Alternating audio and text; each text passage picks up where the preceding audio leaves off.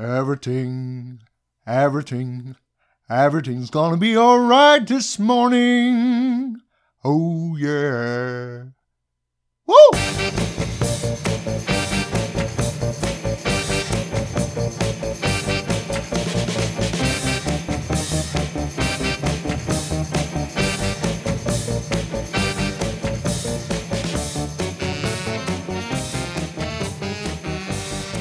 Bonjour et bienvenue au Ministère du Blues. Je vous rappelle que le Ministère du Blues, c'est un podcast euh, qu'on fait parce que d'abord, ben, Richard Vachon et moi, Éric Martin, on s'intéresse beaucoup euh, au blues et on aime ça en discuter. On s'est dit, ben, tant qu'à en parler, euh, parlons-en pour le bénéfice de tout le monde. Et aujourd'hui, on s'est dit qu'on parlerait d'un gros morceau quand même, d'un pionnier, d'un fondateur, nul autre que Muddy Waters. Euh, donc, on va commencer avec la carrière de Muddy Waters. euh, en commençant déjà, Richard en parle le fait que c'est même pas son vrai nom, Muddy Waters? Non, effectivement, c'est son surnom, euh, son, nom de naissance, c'est McKinley Morganfield. Est né à Rolling Fort, au Mississippi, en 1915. En fait, ça, c'est pas sûr parce que euh, 1915, c'est l'année où que Muddy Waters a répété à partir de 1955 dans toutes les entrevues qu'il a données. Puis, c'est ce qui est également inscrit sur sa pierre tombale. Sauf que, dans le fond, dans des documents officiels, là, euh, sa date de naissance, ce serait plutôt le 4 avril 1913. Euh, dans le fond, quand je dis ça, c'est des, documents officiels, là, de- dans le fond, sécurité, sécurité sociale, son contrat de mariage, en fait, un, un peu partout, là, euh, il y avait sa, sa date de naissance. soi-disant véritable. À savoir pourquoi après ça, il trouvait ça plus sexy de, de même 1915, ça, lui le sait. Il y a comme un mystère, autrement dit, autour de son année de naissance. Exactement. Puis, euh, en c'est ce qui fait ces personnages-là euh, fort intéressants. Euh, sa mère meurt là, un peu après sa naissance, puis euh, finalement, Muddy a été élevé par sa grand-mère, Della, Della Grant. C'est d'ailleurs elle qui lui a donné le surnom de Muddy, car jeune, jeune enfant, il aimait beaucoup jouer dans la boue, comme plus- plusieurs enfants, mais on, s'imagine que autour de son lieu de naissance, sur les plantations, milieu agricole, c'était habituel là, pour un enfant de faire ça. Et puis Waters, c'est venu un peu plus tard lorsqu'il a commencé l'école. Les, en- les enfants euh, euh, qui étaient ses camarades de classe ont complété son nom pour donner Muddy Waters, qu'il a gardé comme nom de scène par la suite. Euh, le jeune McKinley, il passe son enfance, son adolescence et euh, le début de sa vie adulte, dans le fond, sur la plantation de la famille Stovell. Sa maison de, naissance a été, euh, elle est encore sur pied. En fait, elle a été rénovée puis déplacée au musée du Delta Blues à Clarksdale, là où il vivait au Mississippi. Lorsqu'on se rend au lieu de sa naissance, il y a un panneau qui indique son emplacement, l'emplacement d'origine de l'ancienne maison. Euh, Muddy Waters, durant son enfance, il est décrit comme un, un bon baptiste pratiquant. C'est en chantant à l'église qu'il euh, s'initie à la musique, comme euh, d'autres grands de la musique, là, Ray Charles, Aretha Franklin. Euh, C'était vraiment la, la façon de s'initier à la musique. C'est le gospel, en fait, Exactement, tout à fait. Puis à l'adolescence, il s'est mis à jouer de l'harmonica. Euh, la guitare est venue plus tard. Mais premièrement, il faut, faut dire que son, son père, Holly euh, euh, Morganfield, était un guitariste, un musicien aguerri aussi. Ben, Il y a, c'est qu'en écoutant aussi les disques là, de Son House puis de Robert Johnson, je pense que c'est, c'est là que ça lui est venu euh, l'harmonica puis la guitare. là. C'est ça, mais là, on, on peut s'imaginer que la- l'harmonica devait être moins coûteuse à, à la base, puis il a pu se permettre de s'acheter euh, une guitare à lui à l'âge de 17 ans. En vend- L'anecdote veut qu'il ait vendu la- le dernier cheval là, que possédait le- la famille. Il en a obtenu une somme, une somme de 15 Il en a donné la moitié à sa grand-mère, puis finalement, euh, 2,50 euh, il s'est permis une guitare à 2,50 qu'il a acheté chez, chez Sears à Chicago. Ouais, mais parce qu'à l'époque, dans le sud, il n'y avait pas beaucoup de commerce, donc il était dépendant des industries du nord comme Sears et Roebuck pour commander des choses comme ça. Puis d'ailleurs, c'est pour ça que quand il allait dans le nord, après ça, il connaissait un peu déjà les villes du nord. Il était habitué d'écrire l'adresse, de commander euh, comme des guitares ou d'autres choses à- chez Sears. Donc, quand il voulait s'en aller quelque part, ben, il savait déjà un peu que ça existait, ces villes-là du nord comme Chicago, par il, exemple. il pouvait se rendre chez Sears. Ça, c'est ça. il a commencé par là. Puis, euh, au niveau de sa carrière musicale, ben, dans le fond, son, lieu d'interprétation, il, il- jouait ses, compositions, ses musiques euh, sur les plantations. Euh, jusqu'à, en fait, sa, vie aurait a basculé en fait en 1941 parce qu'il y a un certain Alan Lomax qui s'est présenté sur le seuil de sa porte pour euh, en fait lui, euh, lui, suggérer, ben, lui proposer euh, de l'enregistrer. Alan Lomax, c'était un musicologue réputé là, qui travaillait pour la bibliothèque du Congrès américain. Euh, puis, euh, dans le fond, il, lui a offert, ben, il l'a interviewé, puis il lui a offert d'enregistrer euh, au départ deux morceaux. Mais je pense que dans ce temps-là, Lomax, il cherchait quelqu'un d'autre. Hein. Il cherchait, il me semble, j'ai lu qu'il cherchait Robert Johnson, qui était décédé un an ou deux avant d'un empoisonnement mystérieux, peut-être un crime. en tout cas, on ne sait pas trop. Et là, Lomax n'avait pas trouvé, évidemment, Robert Johnson parce qu'il était déjà mort, était tombé sur Muddy Waters par hasard. En tout cas, par hasard, ou en fait, j'ai comme l'impression que Lomax avait du flair aussi pour euh, repérer le talent, puis une certaine euh, curiosité euh, anthropologique. donc, finit par tomber là, sur Muddy Waters, enregistre les deux morceaux. Finalement, ça, se passe comme ça. Puis, après un bout de temps, Muddy Waters reçoit l'enregistrement des, des deux pièces qu'il avait enregistrées avec un, chèque de 20 Puis là, en fait, il, se crée quelque chose en lui, il, s'écoute, il, s'écoute jouer, puis il trouve qu'il sonne au moins aussi bien que ce que lui a entendu euh, auparavant au niveau du, blues euh, qui se faisait à l'époque. Puis là, il, se met à, rêver, en fait, de, partir vers le nord, s'affranchir de, sa, servitude, puis euh, vivre finalement de sa musique. Pour les gens qui auraient la curiosité de ça, on peut euh, les, enregistrements de Lomax existent encore, on peut les trouver sur Internet facilement. Euh, les deux premières pièces enregistrées ont été enregistrées en 1941, puis après ça, il est revenu, puis il a enregistré 11 autres euh, pièces en 1942 avec des, des entrevues avec Muddy Waters qui sont comme insérées entre les pièces. ça a été ce document d'archives-là a été euh, finalement réédité par euh, Testament euh, Records en 66, puis réédité encore en 1993 par Chest Records. Ouais, le titre, c'était Muddy Waters, The Complete Plantation Recording. À la suite de ça, c'est alors qu'il décide, là, Muddy Waters, de, partir en 1943 pour se rendre à, Chicago. il, a près de, il est rendu quand même à 30 ans, ben, en tout cas, dans, près de la, tout près de la trentaine. Euh, mais il décide de quand même tout de même tenter sa chance et surtout euh, d'échapper à la servitude, comme je l'ai dit tout à l'heure, et à l'oppression raciale qui, euh, sévissait dans le sud des États-Unis. L'arrivée de Muddy Waters à Chicago, moi, je me suis dit, je vais essayer de comprendre qui l'a influencé avant son arrivée là-bas. C'est sûr qu'on peut retracer quelques influences, quelques précurseurs, mais en faisant ce travail-là, je me suis aperçu que Muddy Waters, c'est moins un influencé qu'un influenceur, pour prendre un terme à la mode aujourd'hui, parce que c'est littéralement un des inventeurs de ce qu'on va appeler plus tard le Chicago Blues. On va expliquer un petit peu tantôt ce que c'est. Euh, il y a quand même quelques précurseurs, mais euh, on verra que la liste des gens que lui va influencer à son tour est pas mal plus impressionnante. Alors, dans les influences, on a déjà nommé euh, Son House, Robert Johnson, deux gros noms. Il a fait aussi des tournées avec Big Joe Williams dans les années 30, un guitariste qui avait une particularité, il jouait avec une guitare à 9 cordes. Ça veut dire que les cordes du haut étaient un peu comme sur une 12 cordes. donc, Comment est-ce qu'on peut se rappeler de Big Joe Williams? Ben, notamment la chanson Baby Please Don't Go, qui va être reprise par beaucoup de gens. Baby Please Don't Go. baby Please Don't Go. Euh, ça va être repris par Muddy Waters un peu plus tard. D'ailleurs, elle est sur l'album euh, Fathers and Sons. C'est une de mes chansons préférées. Euh, dans les années 40, on l'a dit, il va être enregistré par Alan Lomax dans les Complete Plantation Recording. On en a parlé tantôt. Et c'est là qu'il va arriver justement à Chicago. Alors, il faut savoir qu'à l'époque, il ne peut pas vivre de sa musique. Comme beaucoup des gens qui sont partis du Sud, euh, il a pris le train avec les derniers 11,50$ qui lui restaient en poche. Euh, on se demande s'il y avait de quoi manger dans le train, on ne le sait même pas. Et quand il est arrivé, euh, par chance, il s'est trouvé un petit emploi rapidement. Il travaillait dans une usine de papier. Euh, puis après ça, il a travaillé pour une euh, compagnie de livraison de stars vénitiens. D'ailleurs, paraît-il qu'un de ses premiers enregistrements euh, chez Aristocrat Records, il est obligé de mentir puis de prétexter. Un de ses amis, en fait, a téléphoné à son employeur pour lui dire que Modi était malade et c'était un prétexte pour qu'il puisse aller prendre le temps de, de, foxer son emploi pour aller enregistrer sa première session. Donc, il, il, avait ses emplois le jour et le soir, il commençait à jouer dans ce qu'on appelait des house parties, littéralement des fêtes à domicile. Donc, il jouait chez les gens, dans des fêtes privées. Euh, ce qu'il avait l'habitude de faire dans le sud aussi, puis c'est comme ça qu'il commençait à gagner sa vie. Éventuellement, il a commencé à jouer dans les clubs de ce qu'on appelle le Southside, un endroit où il y avait une grosse communauté nord-américaine. Euh, et là-bas, donc, il a rencontré euh, Big Bill Brunzi. Qui va lui offrir de faire la première partie de ses spectacles. Brunzi, c'est un des premiers qui avait accompli ce qu'on va appeler la transition entre le blues traditionnel plus folk ou country ou acoustique, au blues qu'on va appeler euh, urbain. Euh, donc le blues urbain, ça désigne euh, un performeur de blues qui n'est plus dans sa communauté rurale immédiate, qui est comme été déraciné et qui doit maintenant plaire à un autre type d'audience.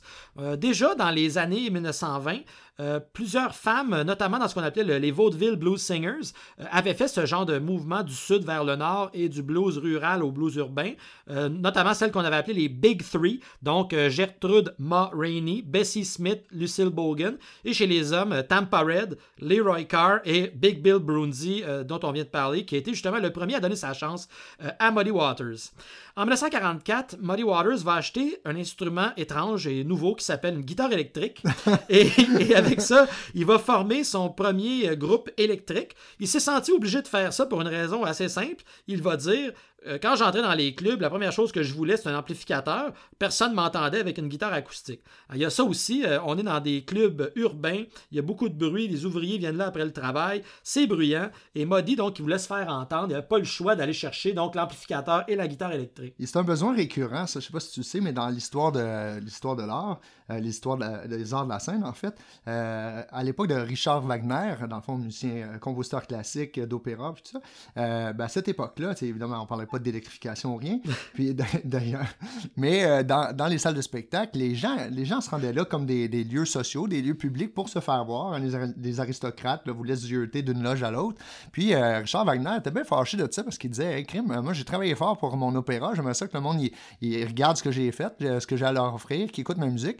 Et il a décidé de, de, jeter la, la, salle dans le noir. De toute façon, c'était compliqué l'éclairage à cette époque-là avec les, les, les, bougies puis euh, les systèmes au, au gaz, puis tout ça. Donc, euh, il a fait le noir dans la salle, de sorte que les gens ne pouvaient plus s'admirer les, uns les autres, puis ils devaient se concentrer sur le spectacle. Donc, on revit un peu cet euh, euh, élément technologique-là où la, guitare électrique permet enfin de, à l'artiste de dire Hey, écoutez-moi, j'existe, puis je suis là pour vous passer un message. Oui, c'est vrai, ça. Puis ça, je trouve que le thème de, de l'affirmation de l'artiste est très important dans toute la carrière de Muddy Waters parce que c'est une musique de l'affirmation. J'en parlerai un petit peu plus tantôt, mais euh, on a l'impression souvent que les chansons sont ludiques, humoristiques, voire même à certains moments vulgaires dans leurs allusions, et c'est le cas. Mais il y a toujours deux niveaux. Et il y a un autre niveau qui est beaucoup dans l'affirmation, non seulement de l'artiste, mais aussi d'une certaine euh, euh, force politique de la communauté noire américaine, mais j'y viens tantôt. Puis, ça, c'est au niveau du contenu, mais au niveau de la forme aussi, on sait qu'il y a longtemps cherché son son, le son Muddy Waters, le fameux son Muddy Waters. Donc, autant un travail, le travail de l'artiste dans la forme et le contenu. On verra tantôt qu'il y a beaucoup de, de, de, maisons de disques qui ont essayé de le forcer à changer son, son son.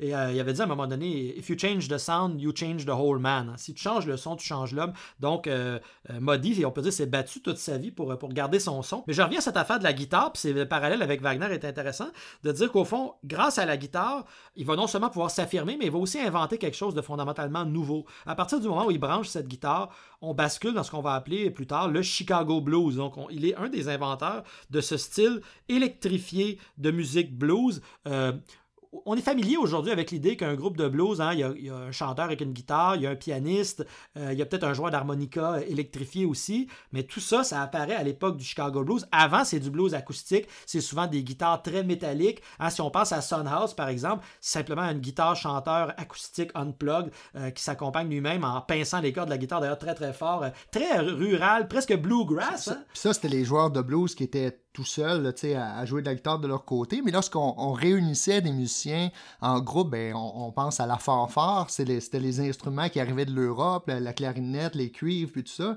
C'est une fanfare festive qui, est arrivée avec euh, la fanfare militaire à l'européenne. Donc on est complètement ailleurs avec cette euh, formule rythmique-là, électrifiée, euh, drum, bass, guitare. Ouais, puis un truc amusant, c'est que dans les studios qu'il y avait avant, là, chez Bluebird Record, il y avait un house band, puis pour, pour pas que ça coûte trop cher, on employait toujours les mêmes musiciens. Donc il y a beaucoup de gens qui disaient tous les albums de Bluebird sonnent pareil.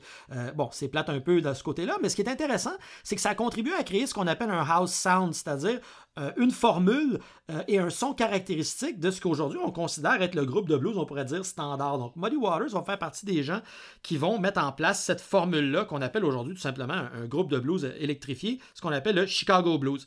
Dans le son, c'est aussi un blues, euh, comme va le dire Willie Dixon, qui n'est pas un blues triste, c'est un blues heureux, c'est un blues optimiste qui reflète un peu l'optimisme de l'après-guerre chez tous les Américains, mais aussi particulièrement chez la communauté noire américaine, hein, qui a l'espérance que quelque chose justement va, va changer. Hein. A change is gonna come, comme on va chanter aussi euh, un peu plus tard. Euh, donc, il y, a, un mouvement des droits civiques dans les années 60. Il y a toute une sorte d'optimisme. Donc, le blues de Buddy Waters n'est pas un blues triste, c'est un blues joyeux, affirmatif, up-tempo. Euh, comme va dire Willie Dixon, Muddy was giving his blues a little pep. Et c'est important de le comprendre parce que ces gens-là ont fui un Sud qui était marqué par des lois ségrégationnistes. Et donc, il y a toute une espèce de réappropriation et d'affirmation qui est en réaction dans le Nord à ce qui se passait dans le Sud au niveau de la discrimination raciale. Son premier contrat, Muddy va le signer en 1948 avec Chess Records, une compagnie qui est dirigée par les deux frères Chess, deux immigrants polonais qui possédaient des bars. Puis un jour, ils ont vu euh, une maison de disques qui est arrivée puis qui a enregistré un de leurs un de leurs artistes qui jouait dans leur bar, puis ils se sont dit pas plus fou qu'un autre. Coudon, si on est capable de les faire jouer, on est capable de les enregistrer nous aussi. Donc, ils se sont mis à enregistrer. Bon, au début, ça n'a pas eu trop de succès, mais ça n'a pas pris longtemps que Chess est devenu euh, la plus grosse maison euh, de blues dans les années 50-60. Euh, au début, les, deux frères Chess ne voulaient pas que Muddy Waters joue avec ses propres musiciens, donc on lui payait des musiciens de studio. Mais à partir de septembre 1953, Muddy Waters va avoir gain de cause et là, il va réussir à introduire ce qui aujourd'hui nous apparaît comme un groupe complètement euh, all-star. Hein. Donc, euh, le roi de l'harmonica, Little Walter, euh, de son nom de famille Jacobs, mais qu'on retient sous le nom de Little Walter, la chanson My Baby. Le guitariste Jimmy Rogers, le batteur Elgin Evans et le célèbre Otis Spann au piano. ils vont enregistrer une série de classiques dans les années 50, notamment avec l'aide de, de Willie Dixon, qui était donc un compositeur de chansons et aussi un bassiste. Donc, c'est là que les chansons très connues comme Uchi Kuchi Man, I Just Want to Make Love to You, I'm Ready, I Can't Be Satisfied, Rolling Stone, Manish Boy, Got My Mojo Working, c'est là que tous ces grands classiques entre 50 et 57, là, euh, ces grands classiques vont être enregistrés. Plusieurs des musiciens qui ont joué avec Muddy Waters ont fini par avoir une carrière solo. C'est le cas de Lil Walter à partir de 1952, à partir de sa chanson Juke, qui va être un grand hit. Juke, c'était une chanson qui était jouée à la fin des spectacles par le groupe, un instrumental pour finir la soirée. Puis éventuellement, ça va, lancer la carrière solo de, de Lil Walter. En 1954, Howlin' Wolf euh, déménage à Chicago. On a déjà parlé d'Howlin' Wolf dans une émission précédente. Euh, à cause d'ailleurs de Muddy Waters qui avait trouvé des, contrats pour enregistrer des singles chez Chess. Donc c'est grâce à Muddy Waters que Howling Wolf réussit à venir à Chicago. Mais il se rend compte que s'il veut pogner et être quelqu'un, il n'aura pas le choix de tasser Muddy Waters. et donc il va finalement s'établir une rivalité légendaire avec Muddy Waters. Rivalité qui va être nourrie par Willie Dixon, qui va fournir des chansons aux deux artistes. Euh, les deux artistes ayant l'impression que il y en a un qui obtient au fond les meilleures chansons, puis l'autre passe en deuxième. Et Willie Dixon n'aidera pas du tout la situation euh, en, mettant de l'huile sur le feu et en mentant à l'un et à l'autre en lui disant ben, si tu prends pas cette chanson-là, en tout cas, pareil Carling Wolf la veut. Euh. donc il y a comme une espèce de petite game qui va se jouer ici qui est assez humoristique. Ouais, puis cette rivalité-là, elle a même été cultivée par euh, la, maison de disques elle-même, qui, a, fini par créer des spectacles, les, les, opposants sur scène. Ouais, puis des disques, là, tous les disques qu'on va appeler la série Super Blues, qui sont très très drôles pour ce qu'ils se disent en studio, mais dont la qualité sonore euh, et musicale est assez mauvaise. En fait, c'est un cafouillis complet quand on écoute les albums de Super Blues, mais c'est drôle. Il y a Bo Diddley, il y a Little Walter, euh, il y a Howlin' Wolf, il y a Muddy Waters. On se dit, waouh, quelle brochette d'artistes incroyable. Mais finalement, ils passent plus de temps à se chicaner qu'à jouer du blues sur les, sur les albums. Bon, c'est assez, assez comique. 1955, même chose, Jimmy Rogers, après Little Walter, va aussi se lancer une carrière solo. Euh, donc, on voit que le groupe de Muddy Waters va être lui-même une pépinière pour créer euh, la carrière de d'autres personnes par la suite. En 1958, il se passe quelque chose de très, très important. Muddy Waters quitte pour euh, l'Angleterre pour aller faire une tournée il s'en va jouer du blues là-bas et découvre que finalement, euh, les British, ben, ils aiment ça, le blues. Euh, ces gens-là avaient déjà été exposés au blues plus acoustique ou plus folk. Par exemple, le blues de Sonny Terry, Brownie McGee, Big Bill Brunsey. Euh, on se rappelle que Brunsey, c'est celui qui a donné sa chance à Muddy. Donc, ils connaissaient déjà un peu le blues acoustique et ils n'étaient absolument pas prêts quand Muddy Waters débarque avec Otis Spann en 58 pour le style beaucoup plus électrifié, euh, beaucoup plus fort de blues, euh, ça déménage. Là. Ils sont pas prêts du tout à entendre ça. Donc, euh, D'ailleurs, la guitare, hein, on appelle la slide guitar, euh, ce qu'on appelle aussi la technique du bottleneck. À l'époque, au début, en tout cas, on prenait une bouteille carrément qu'on faisait glisser sur les cordes de la guitare. Muddy Waters dit qu'il a appris ça de Son House, euh, mais certains disent que c'est un gars qui s'appelle Claude Smith qui avait appris ça. Bon, regarde, euh, peu importe où il l'a pris. La technique de la slide guitar, ces gens-là n'avaient jamais vu ça. Donc, je pense que les critiques et le public ont été complètement choqués parce qu'ils ont entendu par les sons très plaintifs et, très électrifiés de, de et d'ailleurs, les journaux vont titrer euh, le lendemain euh, une chose très méchante. D'ailleurs, je cite euh, ce que va dire Muddy Waters. Il croyait que j'étais Big Bill Brunsey, mais je n'étais pas cela du tout, j'étais autre chose. J'avais mon amplificateur et j'étais avec Span et je m'en allais leur faire un truc à la sauce Chicago. Nous avons commencé notre show à Leeds en Angleterre et c'était vraiment trop fort pour le public. Le lendemain matin, nous étions sur les têtes d'affiche des journaux. Screaming guitar and howling piano, une guitare criarde, un piano hurlant. Donc, vous voyez que les journaux ont été euh, très critiques euh, de cette première réception. Donc, le public n'a pas tellement euh, apprécié, mais il y a d'autres gens qui ont apprécié. Ouais, la relève musicale, elle, elle a entendu ce qui se passait, puis c'est c'est pas tombé dans l'oreille d'un sourd. Ben, effectivement, il y a beaucoup de grands guitaristes à l'époque qui vont être influencés par ce qu'ils entendent à ce moment-là. Des musiciens comme Alexis Corner, Cyril Davies, euh, qui vont éventuellement avoir des liens avec les Rolling Stones. Euh, on peut dire que, par exemple, Eric Clapton, le groupe Cream, euh, George Harrison des Beatles et bien sûr Keith Richards des Stones, c'est des gens qui vont être influencés par Muddy Waters et ça va préparer ce qu'on va appeler plus tard le fameux British Invasion, quand beaucoup de, rockers britanniques vont venir aux États-Unis en étant nourri d'abord de blues euh, américain. Il y a aussi une influence à l'époque sur euh, des groupes comme Fleetwood Mac. D'ailleurs, les Rolling Stones vont choisir leur nom à partir d'une chanson de Muddy Waters qui s'appelle Like a Rolling Stone. Rolling Stone, qui veut dire au fond un vagabond, un bon à rien, quelqu'un qui est toujours en, mouvement. Ça va être repris bien sûr chez Bob Dylan, cette idée de Rolling Stone, Like a Rolling Stone. Mais donc, quand on choisit le nom d'un groupe à partir de la chanson de Muddy Waters, ça révèle quand même l'influence qu'il a eue sur ces gens-là euh, en Angleterre. Oui, puis avant de faire leur propre composition, les Rolling Stones euh, faisaient des, reprises, euh, des covers, comme on appelle aujourd'hui, de, de, la musique américaine, des grands classiques du blues. il y avait, entre autres, repris en 1965 la chanson I'm a King Bee. je pourrais vous en parler plus tard. Hmm. Dans les années 1960, euh, Muddy Waters va continuer à faire du Chicago Blues. Euh, il y a un album historique qui est un des premiers albums live euh, dans le domaine du blues. On appelle Live at Newport en 1960. Euh, il joue d'ailleurs Got My Mojo Working à ce moment-là. Euh, il est nominé pour un Grammy, on y reviendra plus tard. Euh, d'ailleurs, on peut voir cette performance-là sur, YouTube en entier. C'est assez impressionnant de voir non seulement l'audio, mais le visuel de cette performance historique live at Newport 1960. puis moi, ce qui m'a marqué, en fait, je ne pouvais, pas m'empêcher de, de les réactions du public. J'essayais de me reporter dans le contexte, puis je me disais, ah, comment les gens ils recevaient ça, cette musique-là, puis euh, les, thèmes abordés, puis tout ça. Mais écoute, les gens, euh, euh, il y avait l'air d'avoir du plaisir. Tout ça se passait dans le fun, j'ai l'impression. En 1963, la compagnie de disques décide que, bon, c'est bien beau le son Chicago, mais on va quand même essayer de reconnecter avec les auditoires qui préfèrent le folk. Et donc, on va enregistrer Folk Singer.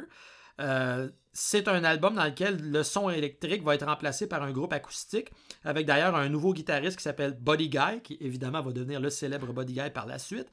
Bon, Folk Singer, c'est pas tellement un succès commercial à l'époque. Éventuellement, ça va avoir une reconnaissance euh, plus tard. Euh, c'est à la fois intéressant parce que c'est un très bon album, mais là où c'est dommage, c'est qu'on voit que hein, la maison de disques oblige Muddy à délaisser ce qu'il a d'original pour revenir à du blues acoustique. Et ça va arriver souvent, ça, dans son histoire, qu'on va jouer avec lui comme ça en lui demandant de se, mettre à la mode de l'époque et de changer son son, comme on le disait tantôt. D'ailleurs, ça me rappelle une anecdote assez terrible de Cab Calloway qui racontait à un moment donné, on en a parlé à l'autre émission, mais quand il, quand il enregistrait pour les Blues Brothers, il venait juste d'enregistrer une version disco de sa chanson. Et quand on lui demandait de faire une version standard blues, il était presque insulté parce qu'il disait Coudon, branchez-vous, euh, qu'est-ce que vous voulez? Donc, c'est producteurs de disques qui essaient d'y aller avec le goût de l'époque. Hein. Suivre la tendance. Suivre la tendance, puis ça fait qu'on va trahir le son de, de Muddy Waters à, de nombreuses reprises. Un des exemples de ça, euh, bon, on l'a dit tantôt, la tentative de faire un coup commercial euh, en 67 avec les albums Super Blues. Finalement, c'est une catastrophe, ces albums, à mon avis. Euh, en 68, l'album Electric Mud, un album où on essaye de bon, raviver sa carrière, mais aussi de le connecter avec les fans de rock en lui mettant derrière un groupe psychédélique de soul qui s'appelle Rotary Connection. Donc, c'est un album très controversé. Euh, ça finit par pogner, les gens l'achètent, mais sont euh, complètement décontenancés parce que c'est du lourd, euh, c'est du c'est très pesant comme. moi, je le trouve intéressant cet album-là, mais c'est de la grosse basse lourde. ça n'a rien à voir avec le son Muddy Waters classique. On est dans du gros lourd. Et donc, les gens achetaient le disque, puis finissaient par l'écouter, puis disaient écoute, non, c'est pas Muddy Waters. Ils renvoyaient le disque par la poste, puis demandaient un remboursement. Et Muddy Waters lui-même va finir par désavouer cet album en disant euh, cet album Electric Mud, c'était de la merde. Il va dire That one was dog shit. Euh, ça vendait beaucoup, mais les gens le renvoyaient en disant That can be Muddy Waters with all this fuzz tone. Donc, euh, c'est pas mon son. mais ça l'a pas empêché, six mois plus tard, d'enregistrer un autre album qui s'appelle After the Rain, avec un son un peu similaire, quoique un peu moins intense. que je peux apprécier aussi, mais soyons honnêtes, on voit qu'encore une fois, Modi dérive, on lui demande en fait de dériver de ce qui a fait sa recette, la recette de son succès. Donc, il y a un problème. En 1969, il va enregistrer Father and Sons, on en parlera tantôt. C'est un album qui marque le retour à son vrai son original Chicago Blues et euh, c'est un album absolument excellent. Je sais que je l'ai déjà dit, mais je le redis. Alors, si on fait le bilan de cette période euh, des influences, ben on l'a dit, c'est sûr que les Rolling Stones, ils ont toujours reconnu leur grosse dette envers euh, Muddy Waters. D'abord leur nom, le nom du groupe le dit, mais c'est pas juste le nom. Euh, c'est le style. Euh, et d'ailleurs, à chaque fois qu'il faisait une tournée, il s'arrangeait pour aller faire un tour puis visiter euh, Muddy Waters, qui souvent jouait dans le quartier, dans un petit bar adjacent à leur grosse salle de spectacle. ironie de l'histoire. Et donc, on a une vidéo, vous le verrez sur notre page prochainement, où, par exemple, en 1981, Mick Jagger, Keith Richards, Ron Wood, Ian Stewart euh, vont finir par visiter euh, Muddy Waters au Checkerboard Lounge dans le South Side de Chicago et euh, Mick Jagger va aller chanter à côté du maître. donc, c'était enregistré en vidéo et Keith Richards va finir par embarquer à la guitare également. Eric Clapton, lui, va même appeler Muddy Waters son père spirituel, hein, il l'appelait Father, l'a invité comme special guest star, donc artiste invité dans son, sa tournée de 1979 à travers les stades de l'Amérique. Euh, en 1982, d'ailleurs, la dernière performance que nous connaissons de Muddy Waters, c'est avec Eric Clapton à Miami. Euh, un 30 juin où il avait joué Blow Wind Blow, une chanson des années 50. Euh, il paraît que Clapton, lorsque Muddy Waters était là, était gêné de jouer en sa présence parce qu'il considérait qu'il était plutôt là pour apprendre de Muddy Waters, même lorsqu'il était devenu un artiste à succès. Johnny Winter aussi, c'est quelqu'un qui va avoir une grosse dette envers Muddy Waters et d'ailleurs, il va le, remercier en produisant euh, plusieurs de ses albums importants à la fin des années 70. Euh, on en parlera tantôt de, ces albums-là. Jimi Hendrix va dire qu'il avait entendu Muddy Waters lorsqu'il était enfant et ça l'avait effrayé. It scared me to death. Dans les autres gens qui ont été influencés par Muddy, la liste est trop longue. Can Heat, Led Zeppelin, Bob Dylan, Allman Brothers Band, Steppenwolf, Supertramp, même ACDC, la chanson You Shook Me All Night Long, c'est un clin d'œil à You Shook Me qui avait été écrit par Willie Dixon et J.B. Lenoir, un autre musicien sous-estimé de la période, de la même période dans le blues. Donc, même jusqu'à ACDC ont été influencés par Muddy Waters. Muddy Waters va mourir, euh, euh, il va décéder euh, le 30 avril 1983 à l'âge de 70 ans. Et à ce moment-là, B.B. King a affirmé au Guitar World Magazine que, que, ça allait prendre vraiment des années et des années avant que la plupart des gens réalisent l'importance de la contribution de Muddy Waters sur la musique américaine. En effet, là, Muddy Waters a dû attendre d'être à l'aube de la soixantaine, c'est-à-dire qu'il avait commencé à jouer la musique professionnellement autour de la trentaine, donc 30 ans plus tard, avant de se mériter la, reconnaissance de l'industrie. Euh, avec un premier Grammy en 1972 dans la catégorie meilleur enregistrement de musique euh, ethnique et traditionnelle pour l'album They Call Me Muddy Waters.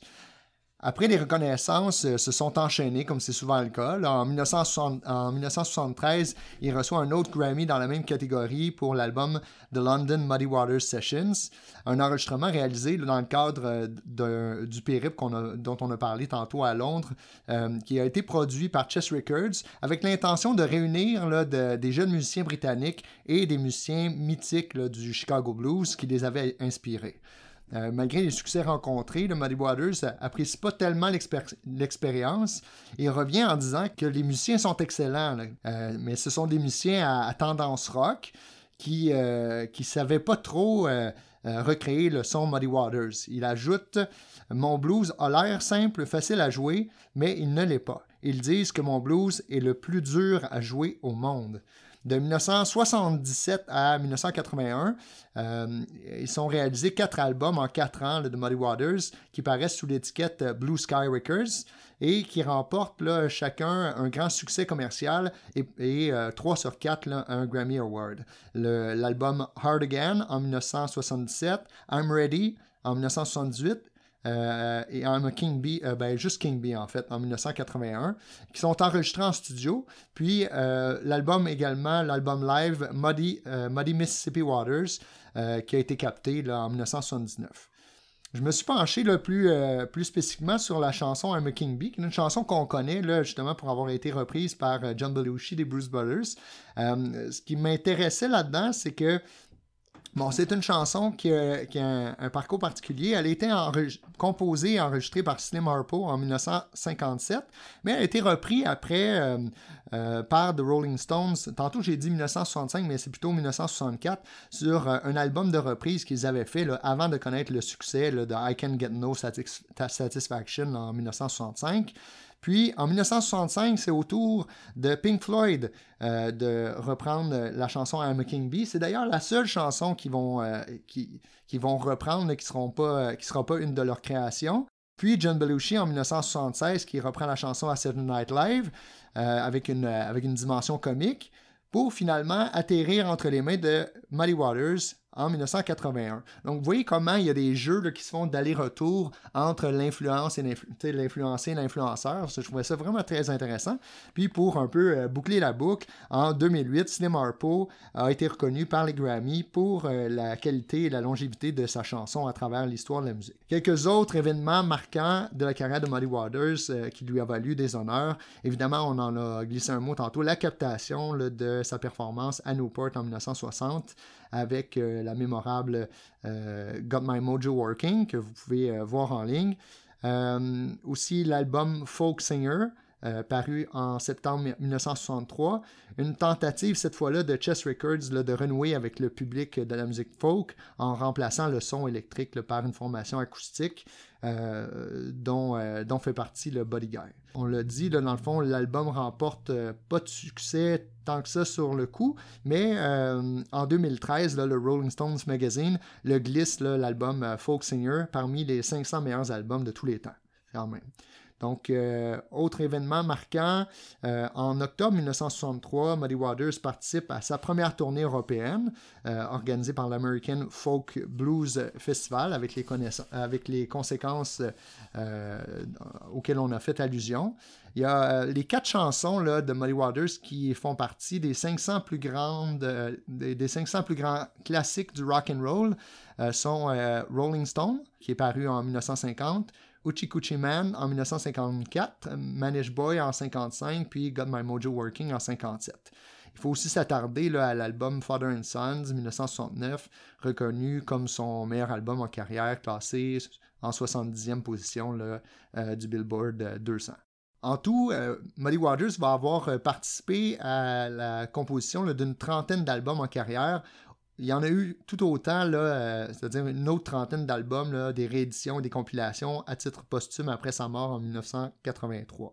Puis, euh, comme Eric, tu disais tout à l'heure, sa dernière apparition sur scène, ça fut. Euh, ça a été avec Eric Clapton en 1982. On sait que Muddy Waters est décédé dans son sommeil en 1983. il souffrait déjà du cancer à cette époque-là. Il était déjà à, gravement malade, même euh, dans ses dernières années de vie. J'aimerais ça revenir un petit peu sur le son particulier de Muddy Waters. On a dit tantôt, c'est quelqu'un qui est un inventeur du Chicago Blues. Euh, revenir un peu sur la particularité de ce son-là, qui est euh, un mélange de, l'héritage du blues acoustique qu'on appelait le Delta Blues avec le style urbain amplifié, électrifié. Donc, on a parlé déjà de la slide guitar. Il faut ajouter aussi que chez Muddy Waters, il y avait quelque chose de caractéristique dans l'usage de la voix.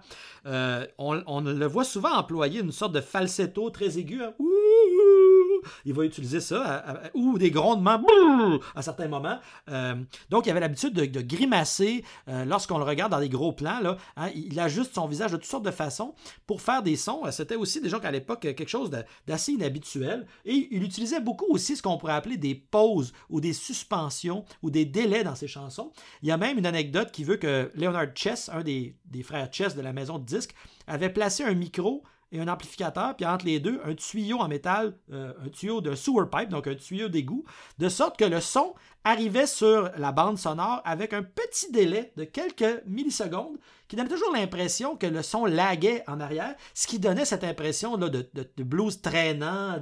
Donc, il y a vraiment un effort qui avait été recherché pour obtenir un son particulier avec des, outils particuliers comme un tuyau en métal. Euh, c'est assez intéressant de connaître ça. Ça, c'est pour le son particulier. Il y a aussi, euh, je dirais, un message politique caché derrière, parce que quand on regarde les chansons de Muddy Waters qui vont avoir du succès au départ, je me suis attardé surtout à deux chansons, hein, Uchi Man et Manish Boy. Quand on regarde ces chansons-là, je dirais à la surface, on a l'impression que c'est des trucs machos, euh, un peu clin d'œil euh, humoristique, un peu allusion sexuelle, euh, pour faire rire l'auditoire. Et c'est vrai que c'était ça au premier regard. Willie Dixon, c'est quelqu'un qui avait du flair pour écrire des chansons et qui visait à provoquer quand même l'humour dans la salle, dans l'auditoire. ça, c'est de la lecture de premier niveau. Mais il faut quand même rappeler que nous sommes dans une époque qui était marquée par ce qu'on a appelé la Great Migration ou la Great Northward Migration ou la Black Migration. Donc, euh, tous ces noms-là désignent un mouvement de 6 millions de Noirs américains qui ont quitté euh, le sud rural pour se diriger plutôt vers le nord, le Midwest et l'Ouest. Ça commence en 1916 et ça dure jusqu'en 1970. Pourquoi les gens quittent? Ben, parce que les conditions de vie économiques, politiques, euh, sont absolument effroyables dans le Sud parce qu'il y a une ségrégation, une discrimination raciale absolument effroyable. Euh, il y a à l'époque ce qu'on appelait les lois Jim Crow. Hein, le, nom Jim Crow, c'est un personnage qui avait été popularisé dans les années 20 par euh, Thomas D. Rice, ce qu'on appelle aussi le blackface. Euh, donc, c'était une, satire. on se moquait donc à l'époque du président Jackson. donc, on avait ce personnage maquillé en noir qu'on utilisait à l'époque au théâtre. Le terme Jim Crow a fini par devenir une expression péjorative désignant les Noirs américains. Et donc, dans le Sud, quand on a passé des lois de ségrégation raciale euh, autour du 19e siècle, à la fin du 19e siècle, ben on, on a fini par les surnommer, ces lois-là, les lois euh, Jim Crow. C'est très important, ça, parce que Muddy Waters fait partie des gens qui ont fui cette situation-là pour espérer obtenir une meilleure situation en ville, euh, dans le Nord. Ce qui explique qu'au fond, son blues a toujours eu un contenu rural, mais en même temps que son son est marqué par la vie des classes ouvrières, la ville, euh, le côté industriel, les machines. Donc, c'est une fusion entre un côté rural puis un côté industriel urbain. Mais si on regarde bien le contenu de ses chansons, il ne chante pas tellement à propos de la vie industrielle. Il est plutôt dans le remembering song, c'est-à-dire qu'il est celui qui fait le lien entre ceux qui sont en ville et je dirais le sud qu'ils ont abandonné. Il a toujours gardé d'ailleurs son accent euh, du sud, euh, Muddy Waters, et euh, quand il parle dans ses chansons, c'est plutôt des allusions à un passé African American, donc noir américain. on peut prendre l'exemple de, dans. Euh, d'ailleurs, le terme Uchikuchi-man, c'est un terme ambigu. Hein. Uchikuchi, bon, c'est un terme à allusion sexuelle euh, qui, a un lien avec l'alcool et aussi les organes génitaux féminins, donc le, Uchi, le Kuchi. Mais Uchikuchi, ça peut aussi désigner une danse, euh, une danse où on, agite le bas du ventre de manière sensuelle. Mais le Uchikuchi-man était aussi parfois un, un surnom pour le, le prêtre vaudou. Et donc, il y a toute une espèce de référence à une mythologie vaudou du Sud. Hein, quand on va en Louisiane, par exemple, ou dans le sud des États-Unis, encore aujourd'hui, il y a encore beaucoup de traces de, l'héritage vaudou. Euh, et il y a aussi un, plus que cet héritage vaudou, un message carrément euh, politique dans ses chansons, qui est un message d'affirmation, on pourrait dire, d'une certaine masculinité noire américaine contre les lois Jim Crow et le côté euh, liberticide et oppressif qu'il y avait euh, à l'époque. Certains vont même dire que la chanson euh, Manish Boy est carrément une Black Declaration of Independence, donc une déclaration d'indépendance pour les Noirs, et que même des, manifestants pour les droits civiques dans les années 60 se baladaient avec des affiches I'm a man dans le Sud, parce qu'on se souvient qu'à l'époque, on appelait les Noirs boy. C'était une façon de les traiter de manière inférieurs, de les inférioriser et de ne pas les reconnaître comme des, humains à part entière, comme des hommes à part entière. Et d'ailleurs, dans le film Malcolm X, hein, il y a une scène où son père, après, que la maison de Malcolm X a été incendiée, son père euh, est debout dans la nuit et répète sans cesse I'm a man, I'm a man, alors que le Ku Klux Klan vient de mettre le feu à sa maison et lui refuse finalement le statut d'être humain à part entière. Donc, il y a un message antiraciste très très clair au-delà de la façade des allusions sexuelles un peu faciles des chansons, quand on écoute les trois chansons, je dis les trois chansons parce qu'il y a Man en premier, Beau Diddley va répondre, donc ça c'est en 54, Beau Diddley va répondre en 55 par une chanson qui s'appelle I'm a Man, et ben, Muddy Waters réplique à son tour en 55 par Manish Boy. Bon, mais ces chansons-là, elles ont toutes en commun cette affirmation de I am not a boy, I am a man. Euh, évidemment, il y, a, des allusions un petit peu faciles, euh, de l'humour léger, mais quand on regarde en dessous le sous-texte, c'est un rejet des lois Jim Crow et c'est la possibilité optimiste qu'au Nord, enfin peut-être, les Noirs américains pourront vivre un statut de euh, personne à part entière et, jouir de la liberté. Donc, euh, il y a quand même un contenu politique, on pourrait dire, insoupçonné dans, ces chansons de Muddy Waters. Je reviens sur la question du son. On a parlé de la guitare électrique, on a parlé aussi de l'harmonica amplifié. Il faut ajouter aussi le fait que la section rythmique de, de, drum avec aussi la basse. Au début, c'est une basse double, éventuellement une basse électrique. Là. Euh, et l'ajout d'un piano également, ça c'est caractéristique de ce qu'on va appeler le Chicago Blues. Et il faut mentionner l'importance à l'époque de ce qu'on appelait le marché de Maxwell Street. Si on se rappelle la scène dans le film des Blues Brothers où on voit John Lee Hooker jouer boum boum boum boum tadam, tadam. Bon, cette scène-là, ça se déroule à Maxwell Street. Donc c'est un lieu très très important dans le Southside avec les clubs du Southside où ce son-là va se cristalliser. Et finalement, peut-être un dernier petit euh, coup de cœur. C'est sûr qu'on pourrait parler de beaucoup d'albums, mais je reviens sur l'album Fathers and Sons à cause de son caractère pivot, là où Muddy est, vraiment revenu à son son caractéristique de Chicago Blues après toutes les tentatives d'essayer d'en faire dériver vers justement du psychédélique ou d'autres formes de dérives qui le privaient de son identité sonore. Là, il revient vraiment à ce qu'il est. Et en plus, on a une espèce de all-star backing. On a vraiment un groupe incroyable, c'est-à-dire Michael Bloomfield, Paul Butterfield, le bassiste Doug Dunn, qu'on va retrouver chez les Blues Brothers et qui vient de Booker T and the MGs et des Marquis, euh, et Otis Spann au piano, Little Walter à l'harmonica, éventuellement Junior Wells. Euh, je veux dire, là, on a des, musiciens qui sont euh, à l'époque, on disait simplement c'est des musiciens comme ça de studio, mais aujourd'hui, avec le recul, on mesure à quel point c'était tous des gens qui étaient destinés à devenir, au fond, des noms très très importants euh, de l'histoire du blues.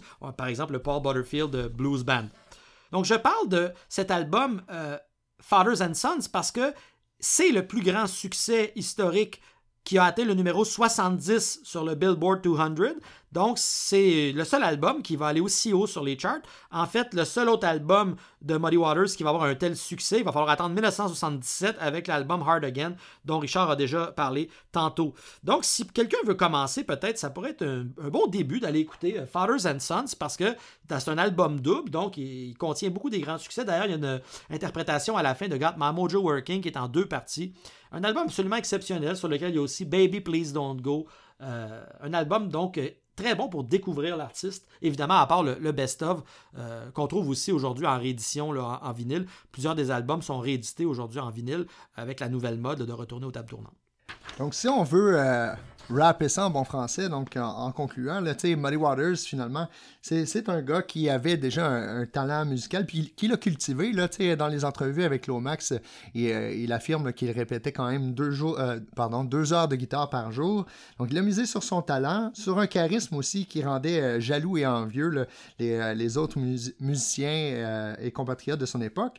également, il y avait ce désir-là de s'affranchir, de quitter le Sud, puis lorsque Lomax lui a offert ce 20$ contre l'enregistrement de ses chansons, puis qu'il s'est lui-même entendu.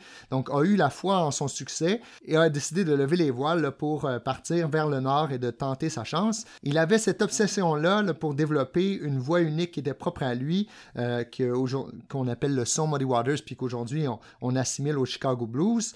Euh, il a eu une influence énorme sur la musique américaine, fait évoluer les styles du blues au rhythm and blues, au rock and roll, au rock, finalement, qui est passé par le Royaume-Uni. Donc, et puis, euh, si nous, on peut vous euh, proposer des références, donc allez écouter euh, la vidéo de Live à Newport en 1960. Il y a également, Eric a trouvé un spectacle live à Montréal, 1980, au Sepsum. et puis, vous pouvez revoir le, duo de, Mick Jagger, des Rolling Stones en 1981 et de Muddy Waters qui, qui est arrivé en fin de vie. Euh, et puis finalement, si, vous avez euh, que peu de temps à, allouer à ça, allez au moins écouter l'album Father and Sons. Là-dessus, on se trompe pas. Alors merci, c'est tout pour cette fois-ci. On se retrouve la prochaine fois pour un autre épisode du Ministère du Blues. Et d'ici là, ben, on vous souhaite une bonne écoute de Muddy Waters et à la prochaine. Woo!